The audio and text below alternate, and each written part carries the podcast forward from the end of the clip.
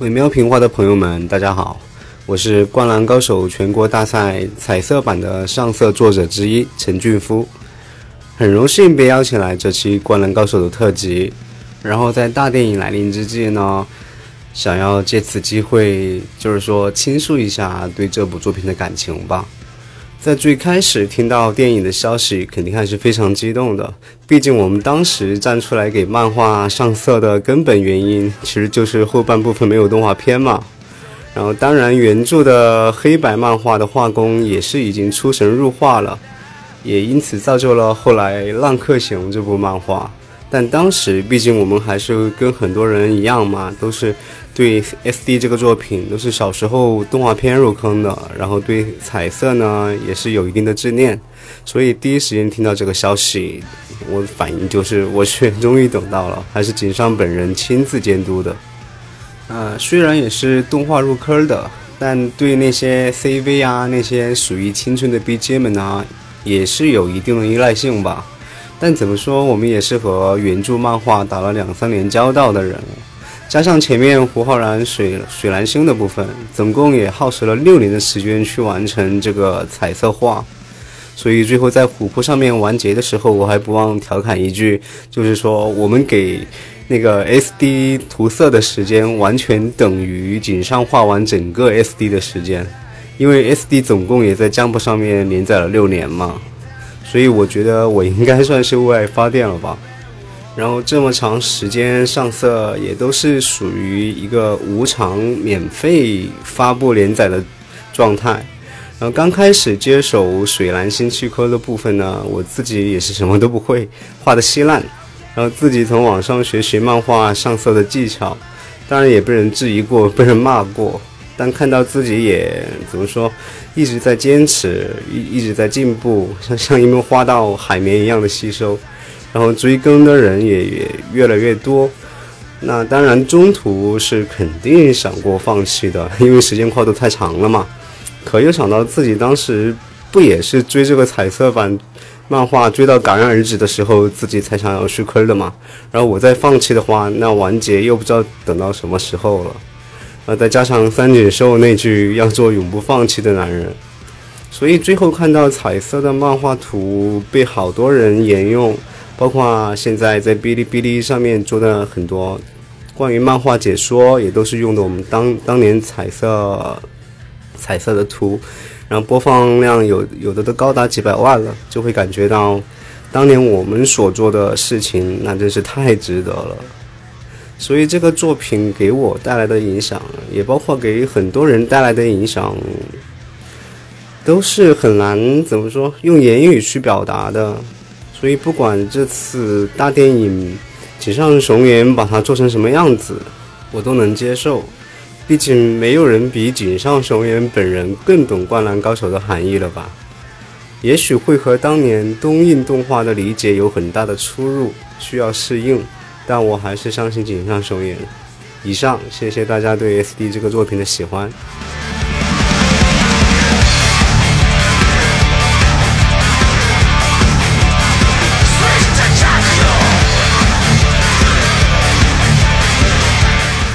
呃，欢迎大家收听本期《微妙评话》，我是维欧，我是喵晨。呃，大家好，我是张家伟。好，张公子也自己自己出来了，就是不用我们介绍了，是的。那这个仍然是我们之前的这个《灌篮高手》系的系列节目，然后呢，这一期我们请到了张公子来给我们做嘉宾，对，欢迎。欢迎欢迎欢迎！嗯，谢谢大家，谢谢大家。呃，就是我们仍然是在做这个《灌篮高手》这一个系列的节目。那这一期当中呢，因为前面已经开了一个头，然后我们可能会在这一期当中比较具体的去聊一下我们就是所谓的湘北五虎，也就是大家都一呃一直在关注的这个主角团队——湘北的五个人：大前锋、小前锋、中锋，然后得得分后卫跟控卫。呃，这五个人，我我觉得其实我在说这一串的这个名字的时候，因为我本人没有看球的习惯哈，就是我讲到这几个词儿，我脑海当中出现的第一个名字，直接就是你知道，就是樱木啊、流川啊这帮人，我脑海当中是没有任何 NBA 的角色，就全是他们几个，嗯，确实留下了很深的印象。因因因为你不看篮球的话，的确就是感觉就湘北的他这五个人的配置刚好就是非常标准的配置，所谓。对，非常标准的一个球队的五个人的配置。嗯，是的，是的，我觉得就是对于那个中中国的广大看，就是你你你所有的看篮球的朋友，我觉得可能一帮人是因为姚明开始看 NBA，然后一帮人可能是更广的，就是可能自己玩篮球之类的，还有相当一部分可能是像我这种，就是因为灌篮高手而去接触篮球这个东西的。是这样。姚明那代人之前应该还有一个乔丹，就是因为乔丹太厉害了。呃，但是实际上，对于一九九零年代，因为我自己是一九九零年代开始看球，所以我大概能够明白。呃，像我爸那一代人更老一代的，他们可能看的是一九八零年代，因为他们有很多，比如说是能通过老的录像带啊，包括那时候如果去沿海地区出差，是能够看到一些篮球杂志的。对，所以老的老的中国很多老的球迷其实是博德和魔术师的球迷。哦，当然到一九九零年代，当时因为央视它转播 NBA 非常流行，然后乔，然后又因为一九九二年梦一队在巴塞罗那奥运会打得特别的好，对对对，很多的球迷是九二九三年就是开始认真看 NBA 的，所以那一代老球迷对巴克利啊、查尔斯巴克利啊，包括迈克尔乔丹这一代人就特别的崇拜。嗯，然后就是乔丹的后三连冠，因为我们一直说乔丹的前三连冠呢，其实真正看到过的球迷不多，但是后三连冠是真的是很多球迷嗯嗯，都会一路跟下来的。对，像我们那个年代，我当时看球的时候，乔丹后三连冠的时候，那时候央视有直播，然后 E ESPN 沿海地区有些地方 N ESPN 有直播，嗯甚至我自己，包括我，因为我是江苏无锡人，我们江苏体育当时也有直播，就是能够看到的直播非常非常的多。哦，所以当时当时九十年代的时候，沿海一些地区是能收到 ESPN 的信号的，是吧？对对对对，哦，而且当时还能看到一些，说实话，香港和台湾的杂志。所以，因为当时因为是很多东西都是刚进来，所以很多东西不统一。举个例子哈，现在印第安纳步行者在当时有一段时间是采取的台湾译法，就是印第安纳六马，对对，六马，对对对，六马这个队名真的，还有一些翻译又非常的不一样，比如迈克尔乔丹当时在香港是翻译成米高佐敦，对，对米高佐敦，就是我我记得最早看《灌篮高手》的时候，有一版翻译也是米高佐敦，就是好像应应该就是拿拿儿当入樽那个版本。哎，是啊，是啊，就是香港那边。对，所以有很多东西不统一的，然后大家也有很多很多的江湖传闻，所以早年的 NBA 直播呢，那时候比较江湖的。然后呃，其实《灌篮高手》这儿就得说一下《灌篮高手》的背景了。《灌篮高手》是因为是差不多一九九零年代开始，九九零年代开始一直连载到一九九六年嘛，对，所以实际上所有的球员他们的原型肯定不是九六年之后的球员，就好像有很多人开玩笑说海南的木生一非常像 LeBron James，但是这个肯定不可能是未卜先知，但肯定是一九九零年代之前的球员。像呃，所以我之前曾经分析过他们那些球员每个人的原型是谁。嗯，对我看过，我看过那篇文章。对，樱木花道这个大家都知道，肯定是丹尼斯罗德曼，嗯，前场篮板球，红头发，而且他是十号，因为罗德曼他在底特律活塞也是十号。对对对，对，呃，流川枫和呃和赤木刚宪是非常很明显的，就是当时流川枫和赤木刚宪第一次队内训练的时候，流川枫背后是二十三号，乔丹的二十三号，是的，对，而赤木刚宪是三十三号，帕特里克尤因的三十三号，再加上大猩猩这个绰号，这个很明白。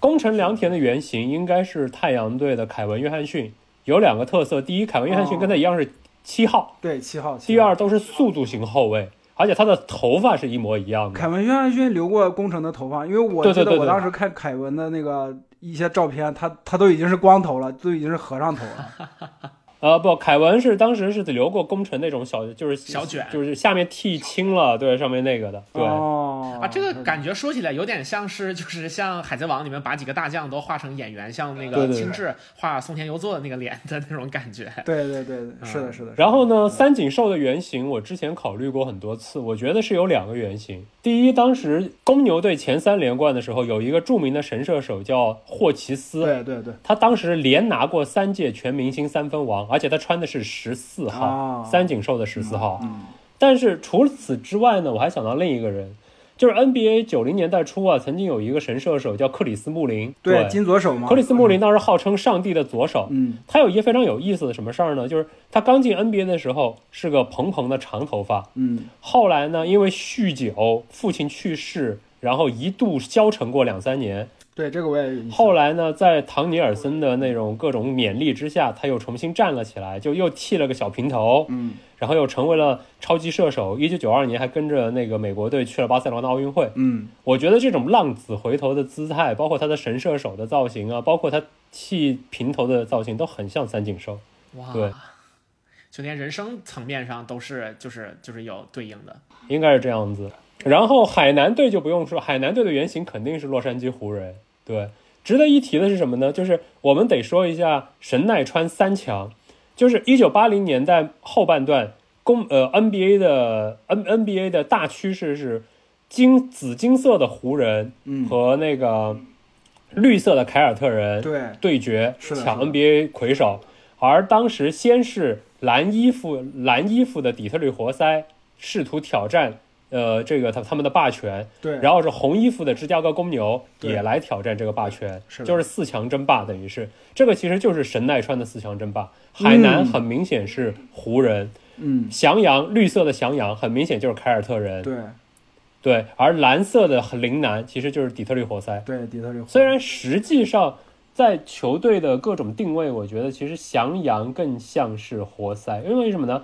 翔阳就是一群防守型的常人，再加一个超级天才后卫是，的，是的，是的，那就是其实有点像底特律活塞当时伊赛亚托马斯搭配一群活塞的坏孩子蓝领，对对是。对哎，对而你这么一说还真是，就高野永野那两个人，就一看对对，非常底特律活塞。昏子，就是对，然后呢，陵南那边其实仙道和木生一，其实我觉得他们就是拉里伯德对魔术师，哦，因为我有一个小小的证据是什么呢？仙道是穿七号的，大家都记得是吧？对对对，拉里伯德在一九九二年梦梦一队穿七号，而且他又是史上最全面的前锋。哦对，当时梦一的，当时梦一的那个球队的配色好像也是陵南的那个衣颜色吧，我记得，就是陵南第二次跟湘北打的时候，他们那个球队的衣服。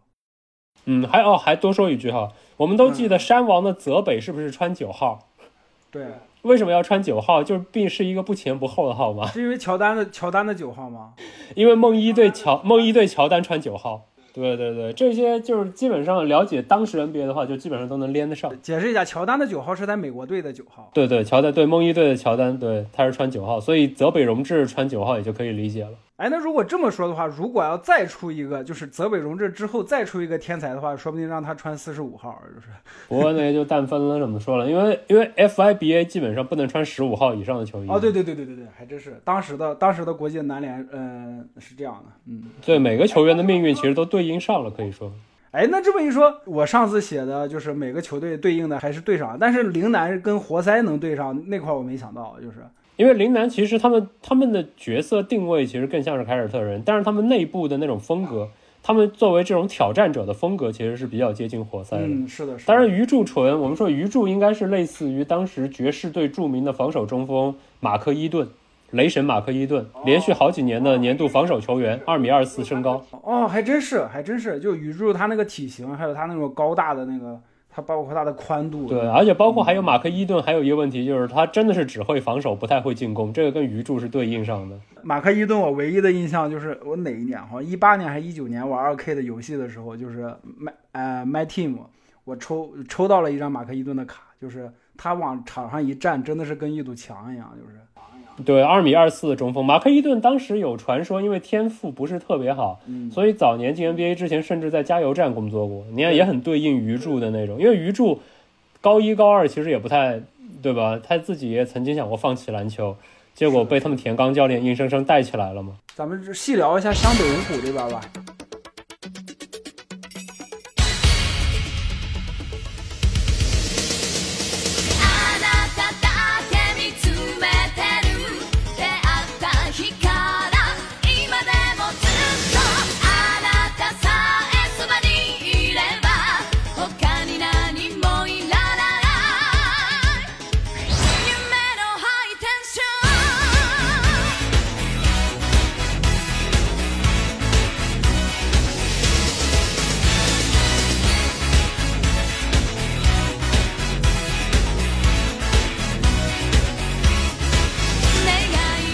大家先从主角樱木开始。我其实感觉就是他这个这个组整个组队的过程，因为其实单行本的前面十本左右，然后都是他逐渐开始训练，然后就是直到直到后面，然后才开始跟神奈川的其他的人竞赛。前面其实有相当长的一个部分是组这个队的过程，我觉得那个部分也是很少年漫的一个感觉，就是呃大家很喜欢说每一个人有各有所长，然后大家到最后组成一个实际上很强的这么一个队伍。其实我我回忆起来那段时间也是，就是是《灌篮高手》前期的一个，呃，尽管可能没有后面比赛那么多的波澜，但实际上也是很精彩的一个篇章。然后，并且是樱木是一个什么都不会的人，然后他一点儿一点儿的，就是他从一开始的那种一招鲜的感觉，他只能让他上场去做特定的事情，但是他能把这个特定的事情做得特别好。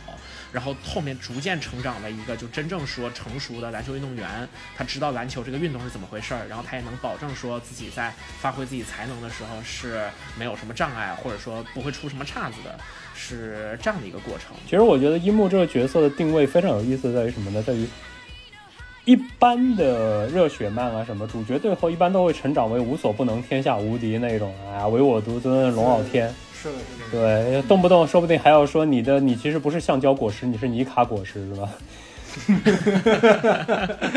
是的，你是挂上加挂，对，然后让艾斯说说你是太阳神，你要早说呀。樱木花道他直到漫画结束，他都不是一个巨星级的球员。按照我们我们说篮球的角色分类来说，樱木其实更接近于一个蓝领球员，他到最后都是一个优秀的蓝领球员。就是说，哪怕到漫画结束，你说他一对一，他打得过泽北吗？打不过。打得了过流川吗？打不过。打不过阿木，打不过这，你真的让他一对一单挑，湘北全队就他最差，估计到最后都是他最差。但是他到最后起到的作用却是最大的。这个事儿其实非常非常的有意思，就是说，这个里边其实凝聚了，既凝聚了典型的少年热血漫画的那种气派，又又又又可以说是构成了一种非常正确的篮球哲学。到最后，湘北队都不是靠个人，而是靠集体来战胜了所有的对手。对，樱木他其实他到最后起到作用，你看主要是防守、篮板、鼓舞球、鼓舞队友，诸如此类这些东西。对，包括他，我们说他绝杀完成最后的一记绝杀。如果你说按照热血篮热一般热血漫画，最后不应该让他扣个篮啊之类吗？没有，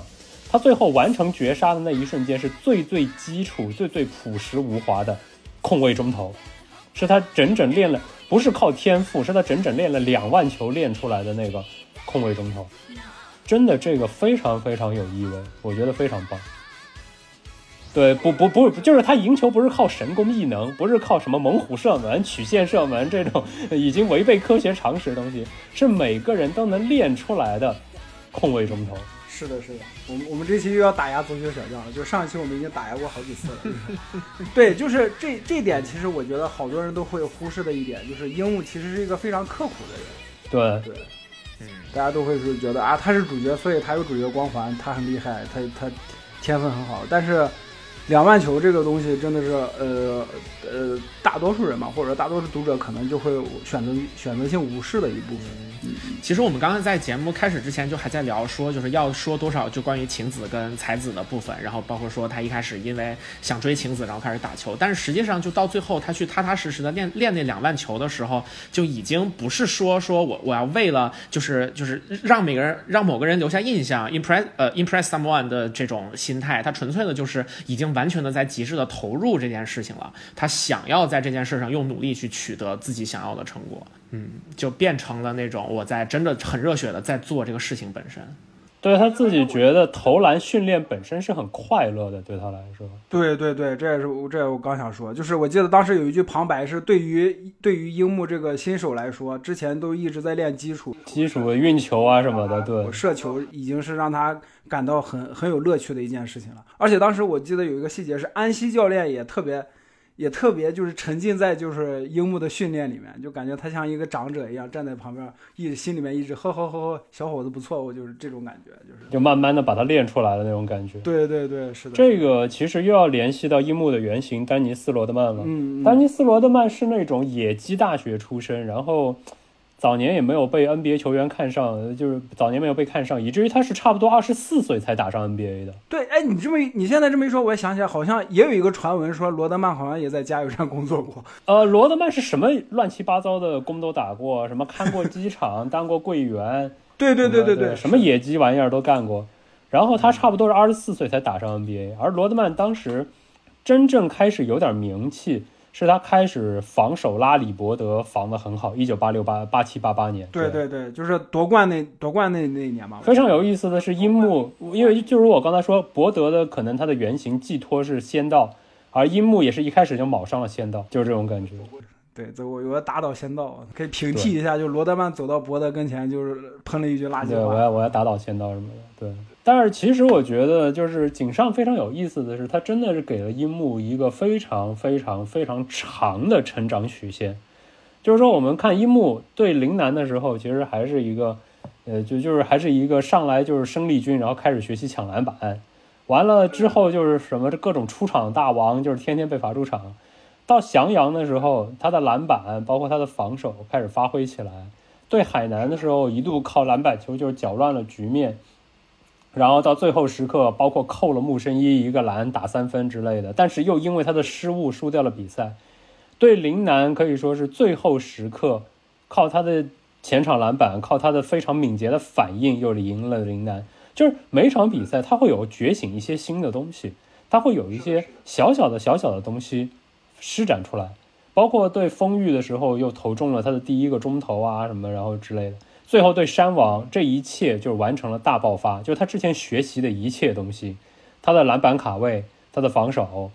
然后包括他的中投，包括他的各各种就是 hustle 非常的拼劲，然后完全点燃了球队。对，反正就是，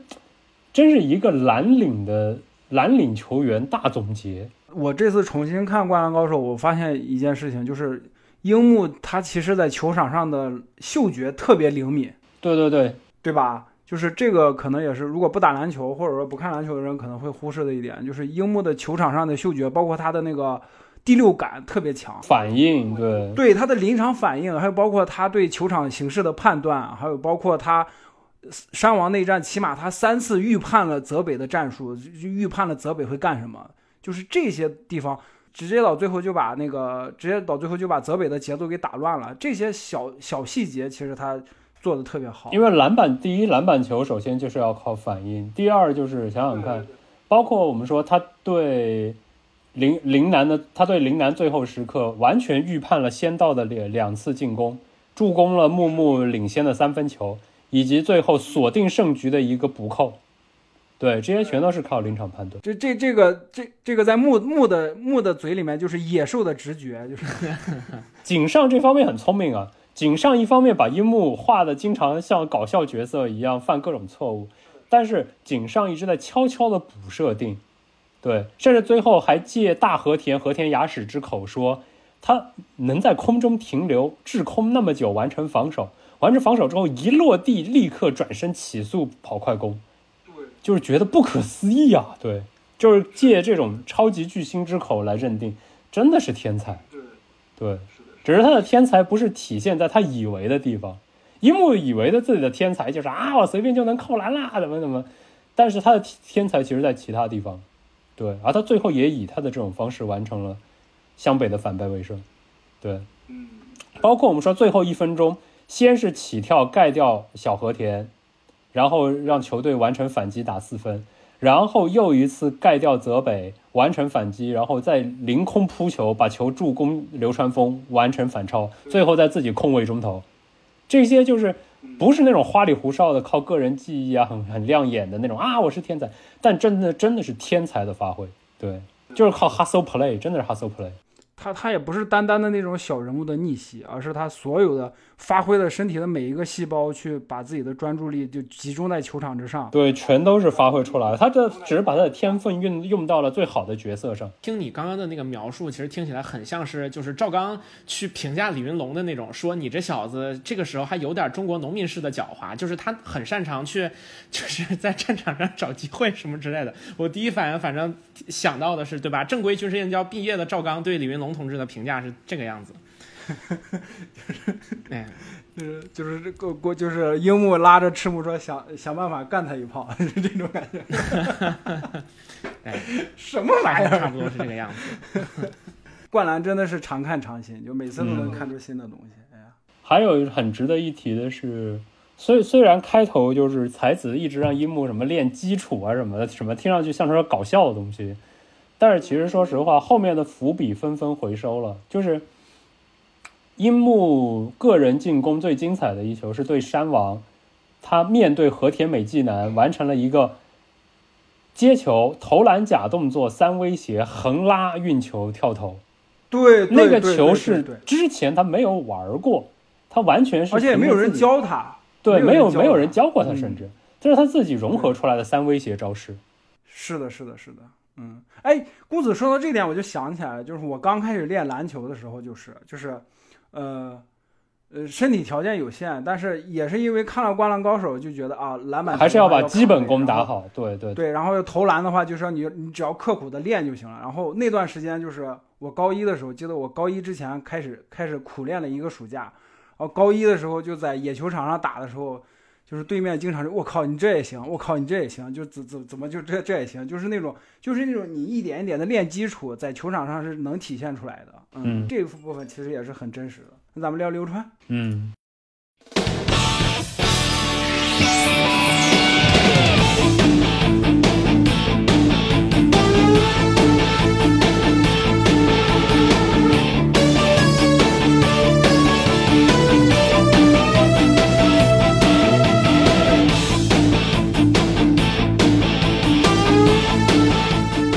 流川枫感觉就是求吃，流川枫就没有任何没有任何可聊的地方。这个人除了睡觉就没睡觉、睡觉、打篮球，没有其他事情。哦，我倒觉得流川枫非常有意思在于什么呢？就是呃，流川枫其实有一个非常有意思的点，说我们说流川枫的成长其实主要体现为就是对山王的大爆发。我们说在山王对山王那一场的巨大成长在于他从一个一对一的得分高手变成了一个真正组织全队的这样一个王牌核心。我们都知道这个剧情，对，在此之前，因为他老是一味的只主张自己个人进攻，啊、而不肯做那种所谓的用篮球里的话说就是 extra pass，不肯多传球，以至于安西老师一直说没有学，那就是你还是不如仙道同学，因为仙道是一个组织者，是个指挥官，相比而言，这个方面有意思是什么呢？就是一九八零年代，当时乔丹八七八八八九九零就是连着拿得分王的时候，当时的媒体都说 Michael 肯定是最好的个人球员，但是他还不如魔术师和伯德。为什么？因为他没有他没有，就是不是那种赢家，所谓的赢家。而非常有意思的一点是，乔丹在一九九零到九一赛季开始融入了芝加哥公牛的三角进攻，开始让皮蓬成为球队的主控球。自己就是我我我我还是作为进攻支点，我作为一个进攻箭头，我但是我就是更多的让所有人都融入到进攻之中，然后公牛就开始我们知道两个三连冠，对，乔丹早年是属于就是偏向于自己大包大揽的那一种，并不是说他多毒，但是他并不是早年他还没有真的能让所有的队友都融入进攻之中。但是到一九九零年代，他又更多让队友融入到进攻之中之后，公牛就王朝起来了。所以流川枫的这种进步轨迹和乔丹的进步轨迹其实是非常接近的。虽然乔丹也没有流川枫那么偏执，对，大概是这个思路，我觉得。对对对对，就关于流川会传球这个点，呃，我记得当时我看，呃，我看知乎上其实有人提问说流川会传球，然后仔仔细去看《灌篮高手》的话，其实流川在打山王之前也会传球。也会传，对，但但这两个传球是有本质的区别的。对对对，区别在哪呢？我对我我自己的想法是，之前的传球都是他看到，比如说在篮下的赤木有机会了，对对对有空当了，他才会传。对，类似于那种甩锅式的传球，就是不得不传，我不得不传了，或者说我我我可能要给老大哥做个球，类似于这种感觉。但是山王之战的传球是什么呢？他是把传球就是融合到三威胁里面，就是让防守一方就防守的泽北就会把他会传球这个考会考虑进自己的防守里面，然后那一刹那的就迟疑就会给流川制造出突破的空空间，然后他突破之后也可以选择自己上，也可以选择传球，这个是我觉得是一个质变的东西，就两个传球的本本质上的区别。呃，应该是这样。流川对对山王之前，流川有一些很精彩的传球，比如说对陵南第一场一个全场奔袭之后回传赤木扣篮，比如说对海南下半场就是青田信长上步直接贴防的时候，流川枫直接传给篮下赤木得分，就是形成助攻。是的，就流川看到机会了，啪直接传。但流川对在山王之战什么时候是开始学会传球呢？当然，他首先一个突破之后的回突破，企图突破泽北未遂之后，背传赤木得分，这个还是个助攻，对，还是，但是下一个球就非常有意思了，下一个球就是流川面对泽北，然后基地传球给空切的宫城，由空由宫城助攻赤木完成上篮，就这个球的助攻是算给宫城的。接着流川面对泽北的时候，他心里想了一想，先是突破假动作，然后泽北以为他又要突破，结果流川助攻传传球给三井，三井再助攻赤木。也就是说，这两个球，这几个球，流川都不是最后一个传球人，而是发起传球的那个人。助攻分别是算了算给宫城和赤木的。对，也就是当泽北发现不对啊，这个人好像面对我不是要一对一单挑了，而是发起传球了，就开始有点麻烦了。然后就是刘川先突破泽北完成一个抛射，再面对泽北强投一个三分球。对，可以说就是当刘川开始重视的不只是一对一，也不是重视的直接完成助攻，而是说要做这种所谓 extra pass。对，就是我多传几下啊，这个传球不是为了直接完成助攻，而是为了把进攻串联起来，发动进攻。从这个时候开始，流川枫完成了真正的质变。呃，这个我觉得其实跟就是整个少年漫从更广的层面上叙事，然后也做了一个很好的结合。我觉得就是就像是那个呃，反正何明翰老师之前的答案里面形容的说，他之前只是个得分尖刀，但是你仔细去分析整个湘北的打法，其实他是算不上进攻核心的。他自己非常能打，但是你你一个人去玩这个球的时候，你可以把球呃放进去，呃，你自己可以得分，但是呢，你怎么样能够赢得一场比赛，这两者之间其实是有距离的。在这一件事儿上，我觉得整体来讲，少年漫的叙事和篮球这个游戏和篮球这个比赛它自己的一些性质是结合的特别好的。就是你就就就是年轻的读者自然也会感觉到说啊，我有的时候好像有很突出的才能，可是为什么整件事情我没有办法办得很好，什么什么之类的。然后在他整个的这个过程当中，就是对于尽管说我们说流川枫他只是这这是个篮球漫画，流川枫是打篮球的天才，可是就是在讨论说一个天才怎么去成长，一个个人素质、个人能力这么很优秀的人，怎么样成为一个呃有大局观的，然后团队当中不可或缺的核心，然后他能承担起一个团队，能承担起一场比赛的胜负的人，就是在这件事的描写上，其实就是他不光是在篮球漫画当中做得很好，他在很广的范围上，然后都是让人印象很深刻的。你知道说哦，他的思维整个发生了改变，他从完全相信自己的直觉，然后变成了他去理解整个比赛是一个什么样子的，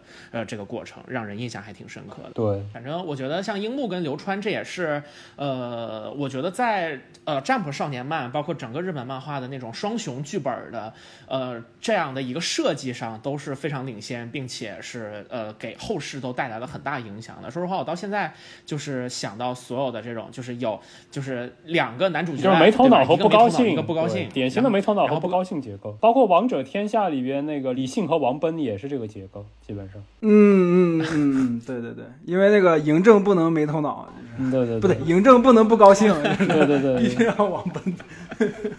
就是这种没头脑和不高兴的结构实在是过于经典了，大家都在学。然后反正他们俩就就就是特别有代表性的东西。我记得当时就是我们班里面甚至有女孩子也用《灌篮高手》的本子，是反正封面一定是流川，就可能在很大程度上在这种时髦值的方面，就是篮球受众之外的方面，然后它也是起到了非常重要的这种拉好感的呃作用。这儿得多说一句，因为樱木是典型的日本本土小混混那种造型，嗯，是他那头发都有点像是简简化版的飞机头的那种感觉。对。而刘川，你看，就是包括戴耳机、骑非常好的车，然后又一副要准备去美国的样子，他就是典型的，就是嗯，就是将来就是就是准备去美国那种很精英的，就是家里明显是有钱小孩儿那种感觉。对，还有这样的一层这个这呃这两个人的感觉，确实也是这个这个魅力是跨越国足的。对对对对对，我们大家都非常的喜欢睡梦罗汉。为什么要提国足呢？就是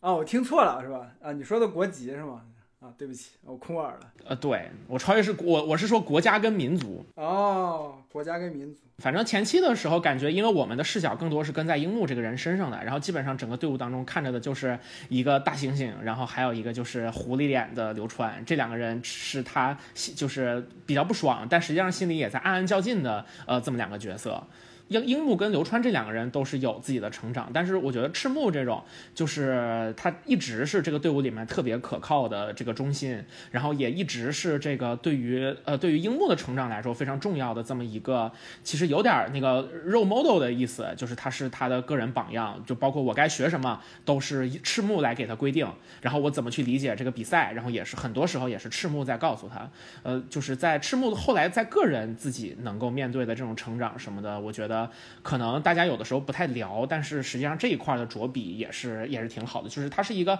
很靠谱的团队中坚力量，然后他的困境他是怎么解决的？嗯，这个其实，在山王的战斗当中，嗯，我觉得赤木非常非常有意思的是什么？就是其他所有人的情感困境，其实都都是在最后一战慢，就是积累到最后一战慢慢那个的。而赤木，我们说赤木在对山王之前极其的可靠，极其的稳定。对，是的，对他永远都是在线的、靠谱的、给主意的。对，在对山王一战中，他的情感起伏其实是最大的，这才是最好玩的。我觉得，嗯就是原来以为我我们总以为最靠谱的那个人，其实到最后可能最动情的又是他。我们说山王篇的中出现回忆最多的就是赤木，内心活动最多的就是赤木，嗯因为我们说，首先赤木是就是湘北就是五首发，就是一个靠谱的，剩下四个低能军团，就是体现在对吧？考试的时候只有一个人是靠谱的，其他五四个人就是四个不及格，对，嗯，就是而且包括我们说赤木，你看平时上课的时候，就是大家都很佩服他，老师也很喜欢他，就是完美优等生，就是那种完美优等生。我记得在神奈川那个比赛后面去评 MVP 的时候，好像就是呃，就是当时有木申一，然后还有海南队的阿神，然后就是神奈川这边好像是只有赤木，还是赤木加一个流川。赤木和流川，他是那种最佳阵容，神奈川最佳阵容。这在最佳阵容里面是赤木和流川，赤木、流川先到阿神和木，对，啊，嗯，对对，我记得很小的时候就一直不太理解为什么把赤木捧到那么高的位置，然后后来才明白说，实际上他是最实至名归的。对，因为赤木是一个非常非常，我们说从心智上，从各种方面都是全队，本来我们说全队灵魂，而且赤木的他的原型不是帕特里克尤因吗？其实命运也很像帕特里克尤因，因为尤因也是很长时间作为有天赋的优等生，但是在纽约尼克斯就一直没有队友。对，赤木，然后我们说赤木他，对。他也是非常，我们说包，嗯，当时不是刚刚从全国，刚从神奈川出现要打全国大赛的时候，不是什么山深泽体育大学都来专门挖赤木吗？他没有去挖别人，他们来挖赤木，就是他是一种典型的受到官方认可的、受到那种上一层认可的那种好球员，对。但是呢，我觉得最后有意思就来了，就是这么一个非常完美的，你看，对于流川枫，流川枫一直是也是尊称他对称队长。樱木虽然满嘴大猩猩，但基本上还是很服气赤木的。赤木也基本上是胡萝卜加大棒，把樱木训的是服服帖帖，而且很擅长 PUA 樱木。我们说，对，哎，PUA 大 师，是的，是的，让你干啥干啥。赤木最狡猾的一下是什么？赤木最狡猾的就是当樱木已经死死的扛住了和田美纪男的时候，赤木说：“很棒啊，接下来你就要表给他表现出你不只是力气大而已。”然后樱木嘿嘿嘿嘿一下就砰，一下就整个人嗨起来了。当时就是樱木军团几个人就是哎呀，好会说呀，真的是。但就是这样一个赤木，嗯嗯其实他非常非常非常的，我们说对山王下半场他一度崩溃了，因为他发现他确实不如和田雅史，而且他他已经习惯把一切都背在自己背上，他又觉得我打不过和田雅史，湘北就完了，因为那么多年他已经习惯背负这个湘北这个球队了，他觉得我不能输。我们想想看，在打山王之前，在打山王之前，宫城被藤真和阿木压倒过，流川枫可能被那个仙道打就是压倒过，樱木就不说了。三井其实就是对翔阳那一战发挥特别好，而一直以来，赤木呢，赤木无论是对鱼柱，对于啊对对花形，包括对那个高沙一马，基本上他都没有输，甚至是压，甚至对高沙一马是压倒性的优势。而且连木生一都说，就是你是我最最唯一尊敬的对手。然后打那个风打风玉的时候，那个那个中锋叫什么岩井三秋，被赤木打得落花流水，完全就是吓哭了，就是哎呀，大阪没有这么牛的中锋啊，这种。对对对，是的。就是赤木等于是五大王牌中唯一一个一直顺到最后一场的人，但是在最后一场他遇到了最大的心理危机，然后等他终于从这个心理危机中爬出来之后，他非常的坚强的一路撑到底。但是那段时间他不是有几个回忆的镜头，比如说，就是到最后他终于忍不住哭出来嘛，本来是最铁的铁汉，但终于哭了出来，就是我还没有赢，我怎么会想到这些以前的事？就这种感觉。他是真的等到他的他的眼泪，他的难过，包括他的那种感佩，是真的终于等到了那一刻。这么多年了，对，所以赤木其实是一个真的是铁汉柔情，外柔呃外刚内柔的这么一个非常细腻的角色。赤木对于樱木来说就是一个传帮带的角色，然后同时同时他还有自己细腻的一面啊。对，而且还有在比赛之外，就是就是他们每个人独白里面讲过说，就是他一直苦于没有好的队友嘛，然后等了三年，终于在自己快毕业的时候等到了一个真正拿出来可以到全国大赛上拼一拼的这么一个阵容。嗯，结果就在就在最关键的时候，然后他自己的信心，然后被被的敌对被被大和田完全的压垮了的时候，嗯，冲冲击力还是非常强的。对这个设置我也觉得很精彩，就是最靠谱的人，对对对，你看之前赤木其实是一直没有问题的，就除了海南那一战可能有脚伤伤病的问题，对嗯，除了这个伤病问题，赤木其实是一直就像公子说的，一直压着打，压着对面打，可能语助都没有完全限制住赤木。那直到直到最关键，就整部作品最关键的那一战，最后那一战的时候，整个球队的支柱才塌下来。然后支柱塌下来之后，在自己的朋友鱼柱的点拨之下，自己又重新站起来了。然后等等支柱自己站起来之后，这支球队才能拧成一股绳，继续战斗。这个设置我觉得是非常非常精彩的。嗯嗯，就从剧作的层面上来讲，这这点也是非常非常精彩的。对可以说是在编剧的层面上，就是他去设计一个呃一个具体的困境的时候，然后是是是是做的非常厉害。是的，是的，是的，是的。因为如果你把赤木的这个困境放在其他的比赛，或者说放在，呃，就就就是很不，也不说不合适，就是不像最后山王内战的冲击力那么大。嗯，就分量没有那么足嘛。嗯，对对对，分量没有那么足。对，从这个角度来看，对，就是井上的这个设置是非常非常精彩。呃，还有多提一句，湘北对山王下半场应该一共是得了四十三分，因为最后七十九比七十八嘛。对，这个四十三分里应该是包括了流川枫的一个补扣、一个三分球、一个突破抛射和对申京的那个中投。然后三，然后对于三井是中了啪啪啪啪一加一大堆三分球，外加一个补，外加一个补中罚球。樱木是中了两个前场篮板补中，以及那个最后的绝杀中投。绝杀，攻对攻城是被申京犯规之后射中了一个，呃射中了两个罚球。两个两个罚球，两个罚罚球他都对他都罚中了。对，而湘北差不多从落后那个山王十九分，湘北落后山王十九分之后，是赤木连中六分，嗯，追到差十三分。对对对，三井再一个三分球追到差十分，然后流川再一个抛射，就是赤木应该下半场一二三四，再加一个扣篮，赤木下半场应该得了十来分，十二分左右。很关键的，而且每个球其实都是球队起势的时候。对对对，下半场下半场赤除除了三井之外，是赤木是湘北的得分王，应该是我没记错的话。而且考虑到就是这一场战斗的笔墨描写之细，是真的是每一球必争，就像巷战一样，就是每一个巷子都要争夺的那种感觉，然后就是一球一球的刷出来。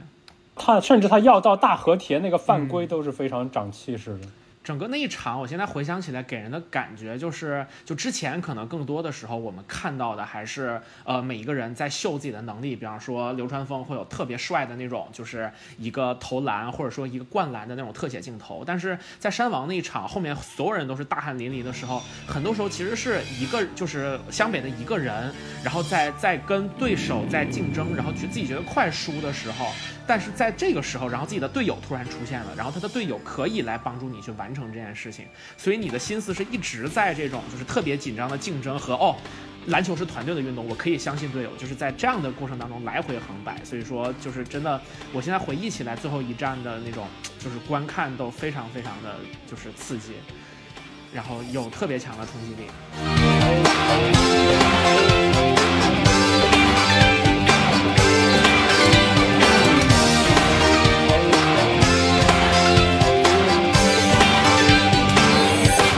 哎，对，工程刚出场的时候是那种就是小混混那种感觉，你感觉他跟樱木一样，都是个搞笑角色，就是对，但是没有想到工程是下一任队长的接班人，就是而且说工程，我得多提一句，就是工程是仅有的一个，就是湘北队，我个人认为情商上就是心智上没有巨大起伏的球员。对，而且其实我们说工程的压力是最大的，为什么？我们说樱木他那个位置对位的球员，就是之前都是什么高野永野。啊，那个要，然后对海南他对位的，你看也没有对位到什么很强的人，海南没有真正厉害的四号位，说实话。然后他对位陵南的时候被阿福给暴揍了，但阿福的防守也一般。他樱木一一路可上可以说，打山王之前他遇到的最强对手还真是丰裕的岸本，因为岸本确实是全国级的四号位，对吧？是的，是的，是的。流嗯川一路遇到的是主要是仙道很强，对，青田说实话不如远不如流川，之后流川就遭遇了丰裕的那个南和那个南烈，南南烈和泽北。赤木我们说一路上是一路顺过来的，对，三井没有遇到真正强大的对位人，基本上。而宫城我们想打先打神奈川第二后卫泽呃藤真，再打全国最顶尖控卫木生一，然后再打大阪得分第三的那个呃大大阪得分第三的那个组织后卫，最后再遇到全国山王队队长申京。工程是真的很辛苦，就是藤真和木这种级别的对手，对方的神奈川的两个对面两个最强球队的王牌都是他在对，太辛苦了，真的。对，工程工程给球队的贡献更多的是大家看不到的那种球场上的贡献。而且他没有崩溃，我们想想看，他到从头到尾对他没有过心智波动，他没有崩溃，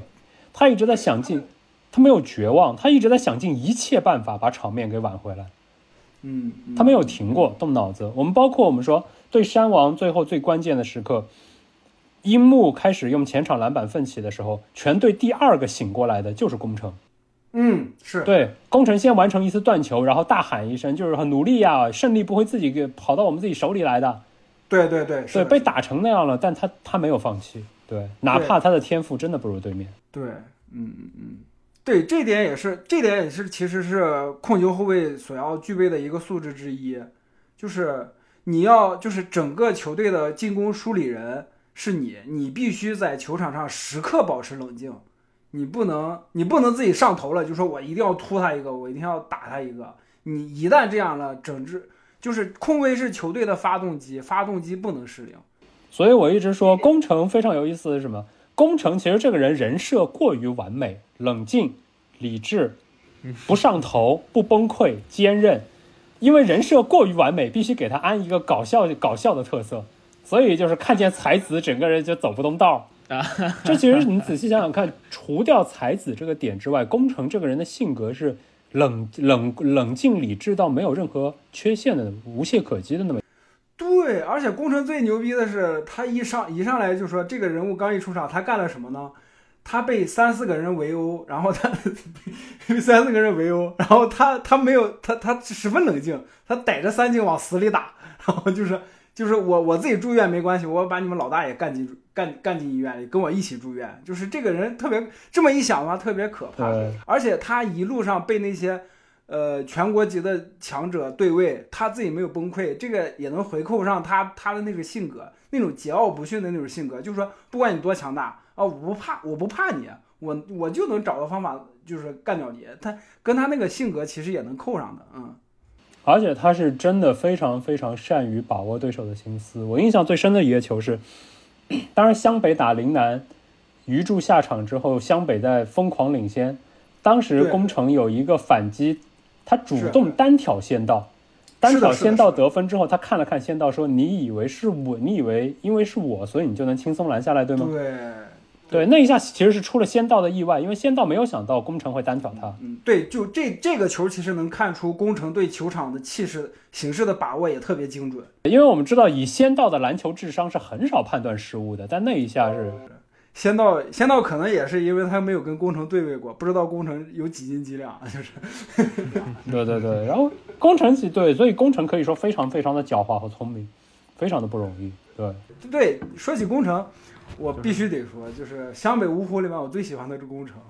一个是因为我自己也比较喜欢打空位，因为我身高有限，也只能打空位；二是嘿嘿嘿我一猜就是这方面的理由。二是啊真的你打个耳钉是不是也是奔着这个方向去的？对这个耳钉也是跟工程的方向是一样的，就是那个哎，我就知道，对，就是那个井上的短片耳环嘛，就是那个，就是他把他把自己的耳朵扎破那一下，其实就是说，其实意味着工程这个人物的成长啊。但是这这个短片不在那个《灌篮高手》的正片里面，宫城就真的特别帅。宫城确实也是一个，就是你可以去给他做一个短片，可以给他多加一些笔墨的，就这样的一个家伙。对需要他的时候永远在的这么个人。对，而且而且而且那个现现在就是全国大赛，不是也不是全国大赛，就《灌篮高手》这个电影。他所有的预告片放出来，我觉得最帅，包括最真实的一个镜头，就是宫城的那个，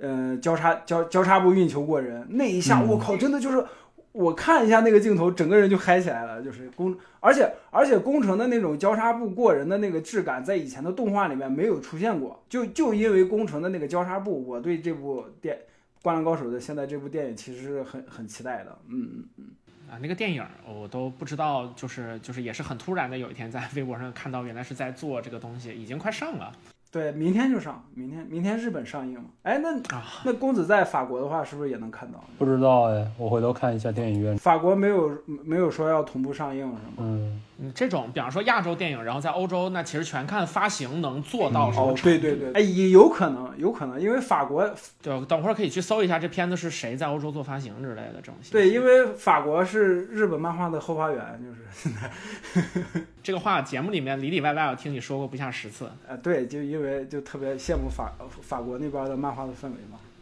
确实是不错。嗯，哎，对对，说起工程，我突然想起来，就是当时看动画片的时候，攻城就不知道为什么就莫名其妙的，慢慢的攻城跟三井，我感觉他们俩就是，嗯，一对那种搞笑角色，就是因为因为有时候我记得陵南还是那场比赛，就樱木花道他去，樱木就是。小宫，你怎么你怎么不给我传球？小三，你怎么也不给我传球？就感觉小宫跟小三就在樱木的心里面就变成了这个球队他的陪衬，就是但所以说大家就统一战线，需要嘲讽的时候轮番嘲讽他，也不知道你是谁给的，谁给你的信心。但是我们要仔细想啊，其实除了赤木一直在教樱木防守和篮板之外，樱木那几招进攻都是宫城教他的。哦，对，就包括虚晃一下假投篮，然后假动作，嗯，对，试探步虚晃突破，那个是工程教的对，的。是是是工程教的。包括对对山王开场那个惊天动地的一球，也是宫城给他传的。是的，是的，是。哎呀，他说起这个这个球，我当时第一次看漫画的时候，我就我我我看崩溃了。我啊，这宫城跟樱木怎么这么丑？就是他们那个表情，就是 我们果然是天才。对对对对对对，我们果然是。对，我当时玩贴吧的时候，贴吧上面还有就是这有有人把那几张图给截出来，做成这幅图了。就是我当时有一段时间贴吧的签名就是宫城跟樱木啊球进了啊，我难道我们真的是天才？就是那个就是瞎蒙一下子，结果哎，而且泽北竟然信了，天哪！嗯，泽北怎么回事？啊，这么聊起来，其实工程确实是四个人啊、就五个人当中是笔墨就是略少一点，然后有有的时候就是当需要他的时候会稍微偏功能一点，然后但其实像三井的话就会着的笔墨就多很多。因为他不需要成长，他真的不太需要成长和觉醒，所以呢，唯一的成长和觉醒就是才子跟他说全国第一后卫没了。对对对对，才子在咱手上写的嘛。啊是对他工程没有过什么自我怀疑啊、自我动摇啊什么乱七八糟这种东西，他就是非常坚定的一个很好的后卫。对，工程工程就是这个人物就偏向于那种就是球场上大家看不见的贡献，但是三井就不一样。三井应该是《灌篮高手》里面就是人气最高的，就除了樱木跟川嘛。是是一个塑造非常成功的。就我觉得教练，我想打篮球这个梗的知名度是不亚于，就是就是就是他可能在《灌篮高手》所有的梗当中能排前三，就真的是知名度极高。对，嗯，都能玩出玩出教练我想穿比基尼这种破玩意儿。哎呀，是的，是的，我觉得他这也是他的故事本身就是一个，就单独拿出来都是很漂亮、很励志的浪子回头的一个故事。对，哎，对，说起三井，我我我想起来之前有一个传闻，说是三井这个人物是井上一开始只是只是想想写打架那场戏，对对对对，结果后来因为人气很高，就加入球队了。对对对，就发现写着写着画画着画着，发现哎，三井三井这个人物的转变，哎，特别能特别能引起读者的共鸣。然后他这个人物，呃，刚刚好球队也缺一个三分手，那就是来吧，就是三井就来了，就 是所以其实三井的加入，我们会发现，对于陵南对陵南那一场，本来木木有非常好的发挥，但是因为三井的加入之后，木木就完完全全的被边缘化了。木木之后的贡献主要就是对陵南投进了那个球。有一个很明显的转变，就感觉如果如果按照球队的配置的话，木木可能是三分手的定位，对，但是就是三井加入之后，木木就变默默的变成了第六人，就是谁谁累了就木木上去顶一下，就是。对，而且嗯，三井其实他真正出彩的就是两场比赛，一场就是对翔阳的连二十分，对连续追分，再就是对山王下半场的就是排山倒海的进攻，对，基本上这两场比赛呢，就是证明上三井基本上他的存在就是那种，就是逆就是。他其实不如像阿神那么稳定，也没有也不像南烈那样可以靠三分球成为全国级的选手，但是他就是有这种怎么说呢？逆境之中的这种大心脏和爆发力。对，尤其是反差萌的就在于，还专门给他设定了非体能非常差的这个弱点。对，要不然就实在是说实话，因为是个过于完美的球员，对，对，过于 bug 了，就是。就是他和流川枫的体能其实都是给专门打了补丁的那种感觉，因为之前并没有专门描述，就是我记得想想看，之前并没有专门描述流川和三井体能多差，但后来发现必须给这两个人加点限制，那种感觉。嗯，要不然的话，读者看了会觉得，哎，那那你你上去流川你上去扣一个就行了，那三井你刷刷刷进三分球就就颠过来了，这样的话就是就变成超能系漫画了，就不是就不是体育漫画，或者说不是真实系的体育漫画了。嗯，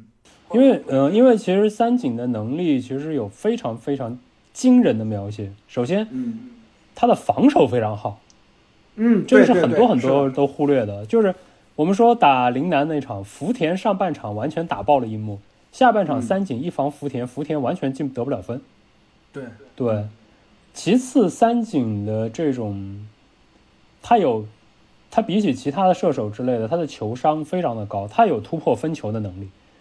对。对，对海南啊，包括对那个山王，他都有突破分球给赤木的那种能力，所以就是有种，其实，在对山王之前，三井的能力没有完全觉醒，是因为他还主要还是作为定点射手，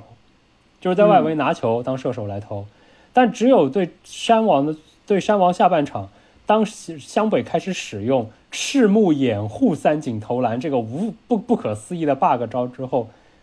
就就无解了。所以这招也必须到山王那个才解封，因为如果如果过早解封的话，就是湘北的套路就很简单啊，攻城运球到前场，然后赤木和三井一个交叉，赤木内切三井三分球，你防哪个？那时候樱木就很高兴了，因为这样一来流川枫就没有机会持球单打了，樱木哈哈哈哈哈。是的，是的，是的，是的，对，哎，对，还真是这个这个大招必须留在最后，就跟那个就跟那个杜兰特跟库里的挡拆必须对对对，他们挡切对，因为包括其实很这么多年来，很多球迷也在讨论，很多漫画迷也在讨论说，到底神宗一郎和三井寿哪个更厉害一点？因为都是超级神射手啊。嗯，但真的阿神阿神可能作为一个定点射手更准，对，但是而且阿神也有一手非常漂亮的传球，阿神对陵南和对湘北都有非常漂亮的传球表现，但是论到防守和这种持球的全能性，可能三井还在阿神之上。因为我们注意过一些细节，就是流川枫主动问三井要打一对一，而且跟三井打了个，虽然而且三井最后耍赖打了个平手，虽然如此，但之前流川枫的一对一是足以让仙道都感到畏惧的。反过来证明，就是三井其实是可以说是湘北除了流川枫之外，就是攻防就是持球攻防最全能的球员。对攻防俱佳的一个人，其实。对，嗯三井三井其实是不只是有三分球的，嗯，这对点其实大家也时常会忽你像三井跟流川打一对一能打那么久不分胜负，别的不说啊，神宗一郎单挑单挑樱木都都都过不了。的 确 的确，我觉得这是神宗一郎持球攻击的巨大污点。这么好，这神奈川最强五人之一，一对一过不搞搞搞不定个樱木，真的是。反向证明樱木的的确很厉害，就是 巨大的黑点出现了。就是问题是我们要这么想啊，神宗一郎单挑搞不定樱木，福田单挑把樱木当当孙子打，所以同理可知，呃，不是综上所述啊，福田福田等于两个两个那个呃神宗一郎啊，神宗一郎现在是计量单位，天哪！哎就是神宗神宗一郎、神宗二郎、神宗神宗四郎。对对对对对，就一福田等于四呃神神宗四郎，就是太怪了。好了，不要不要玩这种破梗，其他的反正就就我我觉得大家就聊到三井，确实印象最深的就是两个，一个就是这种投啊不对，三个吧，就是投三分就是非得分能力非常强，然后还有就是体能一直有问题，然后还有就是教练我想打篮球。呃，还有三井其实还有一个隐藏萌点，就是湘樱木花道当时刚刚入学的时候，湘北的那个黑湘北本地的黑本地黑帮老大不是那个三年级的德南嘛？对德南德南大哥，德南后来不是是因为是三井的小弟，嗯然后还跟着三井来闹过事儿，但等到后来三发现三井想打篮球之后，德南替他扛扛下了所有的罪责，是的是的之后还成了三井头号迷弟，就是每天组组组一团小弟，就是大家来给三井加油。对，颜值男，颜值男三井，三井说 不要举这个旗子啊！是有那么点黑历史的意思。对，可以，我觉得，我觉得到后期德南和樱木军团就真的是场边最热情的几个哥们儿了，真的非常可爱，可以说是。其实其实这样也可以看出来，三井其实是一个很嗯、很讲义气的哥们儿。对，经常说就是樱木军团跟樱木的关系，但是你看三井不管不管是德南那几个小弟，还有铁，包括其其实包括铁男也是，就不说动画里面后来那个阿龙反反攻铁男了啊，嗯，就是呃，当时三井从医院里走出来的时候，他跟铁男的那场戏，其实也能看出来，就是三井这个人虽然他走了歪路，但是他在他的这个圈子里面跟大家的关系也很好。对铁男那句“再见运动男孩”儿”就是，就是从此分道扬镳嘛。对你就是你，你好好的去做你的活儿吧。就是他自己就是接着走到了飞车党那种日子。他那场戏就是两两个男人之间就是那种就是那种默契，就是我也不用多说什么，我大概说这句话，嗯你大概就明白我的意思了，就这种感觉，就做的特别嗯好。他这个台词的设计特别好，就只是蜻蜓点水点那么一下。感觉回想起那种就是昭和时代日本的这这些作品，可能印象比较深的一个就是那种 City Pop 的美，就是美学风格，然后另外一种其实就是这种像《灌篮高手》里面这些兄弟的，然后朋友的、队友的这些相处模式的的那种，就这些东西，就是给我构成就对那个时候的日本的一个一个印象吧，是有一些非常美好的东西。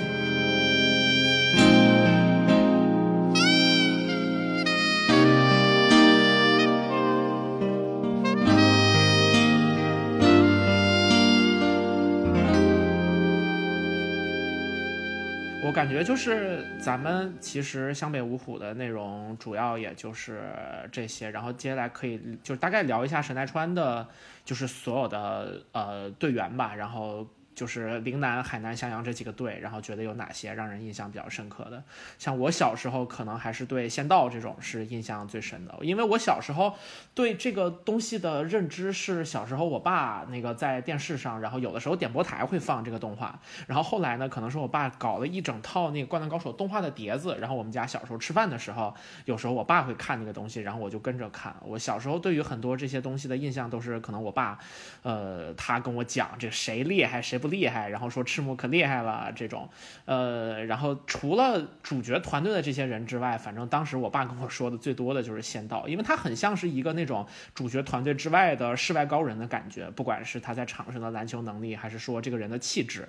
嗯，包括他在就是不在陵南打比赛的时候，所有之外的镜头都是那种比流川还要再帅一个档次的，呃，那那样的描写。然后两个人一起在可能路边的公园里面，然后聊篮球是怎么回事，聊自己接接下来人生的规划，然后聊说你你当然比一般人要厉害很多，但是如果你想突破你自己的桎梏，你应该在哪些方向去加强？它有点像是呃神就是那个《死亡笔记》里面 L 跟夜神月下的象棋。呃，就是下在下棋，然后之后呢，夜神月把 L 赢了，但是夜神月满头大汗的样子，然后 L 连一滴汗都没有出，然后说，呃，Light 果然果然很厉害呀，就是其实仙道就给人一种这样的世外高人的感觉。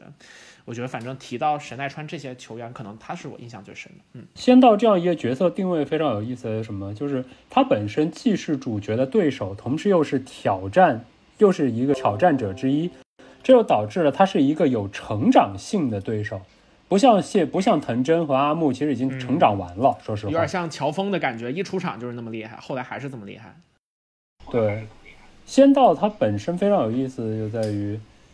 嗯，你看一开始就是出场就云淡风轻的啊，迟到啦，我是跑步跑来的，啊，就这种这种看上去很清清清爽的样子。是的，睡过了。但是，一打打比赛一认真，就非常非常的强。对。但是之后他对抗阿木的时候，又是一山自有一山高，那种感觉，对，非常有意思的就是，他的性格也非常非常的符合他的打法，就是他和阿木，对，他和阿木能够相提并论，是因为他们俩都是持球组织者，但是仙道对于全漫画对于仙道的传球视野之佳，是描写是最多的，简简直给人一种感觉，就是仙道是全。全漫画传球最好的人，对阿木当然也有非常多的漂亮的传球，但阿木的传球更多这种突破分球，依靠自己的个人能力吸引注意之后传给空位队友。是的，是的，对，是的。所以仙道是看上去是更有才华、更有天赋的那种人，而且他又把自己的天赋用到了地方。是的，对，嗯。这个就是对，再加上性格又比较云淡风轻，所以就是非常非常招粉的那种球员了。就举一个例子，就是仙道可能像麦迪，呃，他还还是比麦迪要坚定很多的，说实话。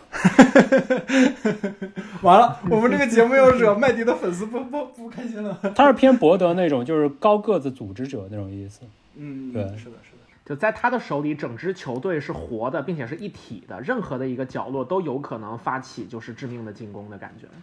对，而且自己真的要接管比赛的时候，就是对湘北那个连续追分的时候，那一段连接管太可怕了。对，是的，是的，感觉读者跟着就是湘北五个人一起就懵了，就我靠，怎么一眨眼就追上来了？而且先到一拿球就下，就就把人吓。我想想看，然后呃，但是像福田这个角色，我一直觉得像是后来加的，大概有一种漫画一开始设定陵南很强，后来发现湘北强的有点过头了，所以给陵南临时加了个福田。对，嗯。他们也得上个秘密武器，打个补丁，对他们也得打个补丁，要不然的话就没人能压制樱木了，就是。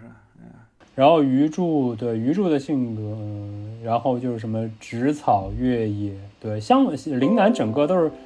非常好玩的，是什么？陵南没有三分手，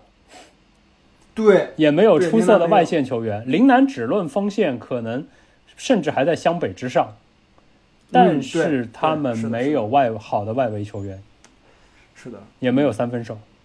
对，相比而言呢，海南是外围强到爆表，但是内线就是高沙一马和武藤正。对，然后发现内线不行了，就让那个控卫那个木阿木去顶。阿木亲自去对抗赤木，对，对对对，好惨。哦，不过阿木这个角色是我见过刻画最出色的角色之一，对，